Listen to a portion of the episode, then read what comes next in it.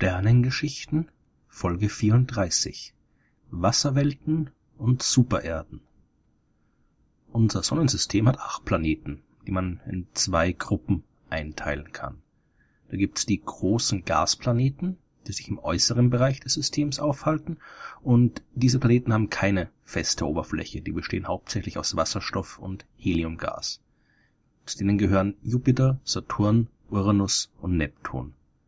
Und weiter innen im Sonnensystem, da gibt's die kleinen und erdähnlichen bzw. terrestrischen Planeten Merkur, Venus, Erde und Mars. Das erdähnlich bezieht sich hier aber nur auf die grundlegenden Eigenschaften, das heißt die feste, felsige Oberfläche und den ähnlichen inneren Aufbau und heißt nicht, dass jetzt alle diese Planeten genau die gleichen lebensfreundlichen Bedingungen wie die Erde aufweisen. Wenn man sich die Masse der Planeten anschaut, dann gibt es aber eine große Lücke zwischen dem kleinsten Gasplaneten und dem größten terrestrischen Planeten. Uranus hat von den großen Gasriesen die geringste Masse, wiegt aber immer noch 15 mal mehr als die Erde, die der größte terrestrische Planet im Sonnensystem ist. Dazwischen gibt's bei uns nix, aber vielleicht anderswo. Denn es spricht ja aus Sicht der Planetenentstehungen nichts dagegen, dass ein Planet auch die doppelte, die dreifache oder die vierfache Masse der Erde hat. Wie schwer so ein Planet werden kann, das hängt nur davon ab, wie viel Baumaterial zur Verfügung steht. Denn ein junger Stern ist ja von einer sogenannten protoplanetaren Scheibe umgeben, also einer großen Scheibe aus Gas und Staub, aus der sich die Planeten dann bilden. Und je mehr Staub ein Planet an sich reißen kann, desto größer wird er. Zu groß kann ein erdähnlicher Planet aber auch nicht werden. Denn wenn er eine Masse von mehr als zehn Erdmassen erreicht, dann ist er schwer genug, um auch das ganze Gas in der Scheibe an sich zu binden. Denn das bewegt sich normalerweise so schnell, dass es ein kleiner Himmelskörper nicht festhalten kann. Ein Kern von mehr als zehn Erdmassen schafft es aber und legt sich im Lauf der Zeit eine dicke Schicht aus Gas zu. Der wird also ein Gasplanet werden. Aber darunter ist alles möglich. Da spricht nichts dagegen, dass irgendwo da draußen im Universum auch riesige erdähnliche Planeten entstehen. Sogenannte Supererden. Und die können erstaunlich seltsam sein. Die können zum Beispiel viel mehr Wasser enthalten als unsere Erde. Wir glauben ja gerne, dass die Erde ein ziemlich feuchter, wasserreicher Planet ist. Immerhin sind zwei Drittel ihrer Oberfläche mit Ozeanen bedeckt. Das stimmt auch, aber es ist eben nur die Oberfläche, die bedeckt ist. Wir müssen nur ein paar Kilometer nach unten tauchen und schon stoßen wir auf den felsigen Meeresboden. Das Wasser ist eine sehr dünne Schicht und angesichts der restlichen Masse des Planeten eigentlich zu vernachlässigen. Das Wasser macht nur knapp 0,02 Prozent der gesamten Masse der Erde aus. Eine Supererde, die könnte deutlich mehr Wasser haben, denn solche Planeten sind massereicher und die können leicht flüchtige Substanzen wie Wasser viel besser festhalten. Die können zum Beispiel zu einem Zehntel aus Wasser bestehen und das würde ihr Aussehen dramatisch verändern, denn hier würde der Ozean den kompletten Planeten bedecken. Und egal, wie weit man nach unten taucht, man wird nicht auf einen felsigen Ozeanboden treffen, da gibt's nichts als Wasser.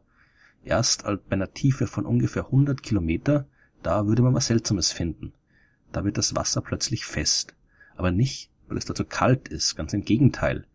Auf der Supererde läuft's genauso wie bei uns auf der Erde auch. Je tiefer man nach unten gräbt, desto wärmer wird's.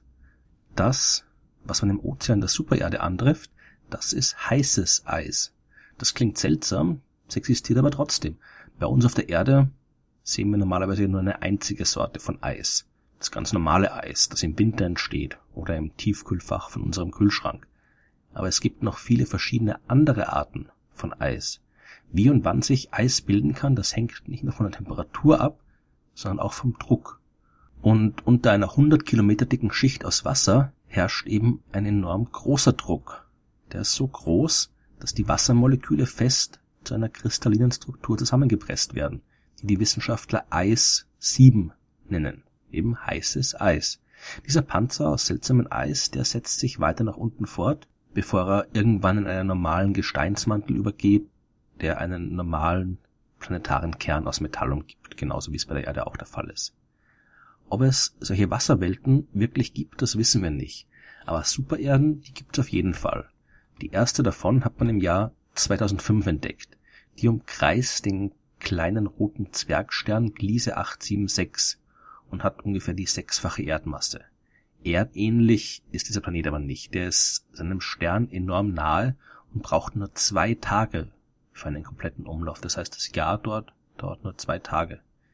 Wegen der großen Nähe ist es auch enorm heiß und die Temperaturen betragen mehr als 3000 Grad. Und genau genommen ist nicht mal sicher, ob das wirklich eine Supererde ist.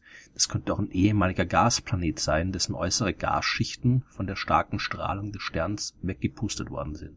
Wir können solche Planeten zwar mittlerweile einigermaßen leicht entdecken, aber es ist eben nicht immer leicht, auch etwas Genaues über ihre Zusammensetzung herauszufinden.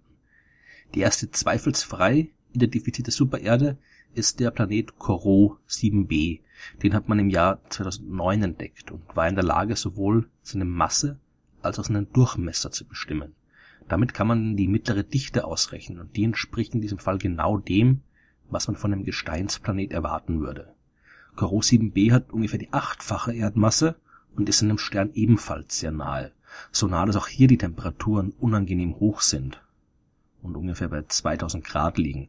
Es handelt sich also definitiv nicht um eine Ozeanwelt. Man wird dort eher ein Lavameer finden, das den ganzen Planeten umgibt.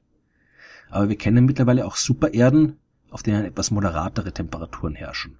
Ein Planet des Sterns Gliese 581 könnte vielleicht sogar in der habitablen Zone liegen, also dem Bereich um einen Stern, in dem flüssiges Wasser existieren kann.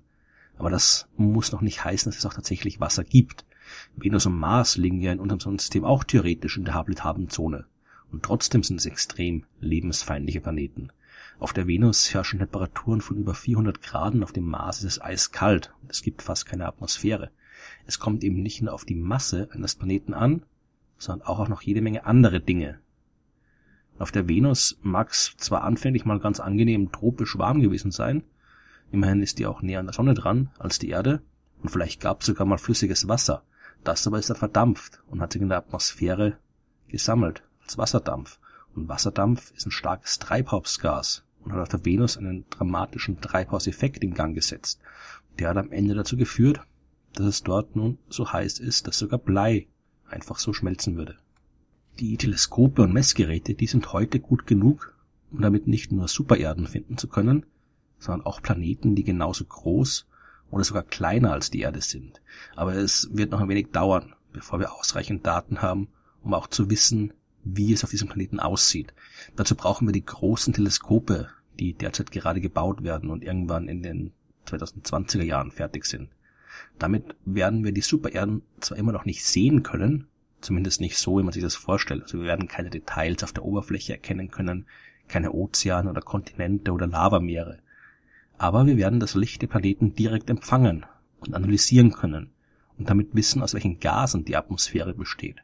Und falls es irgendwo auf diesen erdähnlichen Planeten die eine oder andere Pflanze gibt und ein paar Algen im Meer einer Wasserwelt schwimmen und diese Lebewesen einen Teil des Lichts für Photosynthese nutzen, dann werden wir das bei unseren Beobachtungen bemerken. Die Erforschung der Supererden, die hat gerade erst begonnen.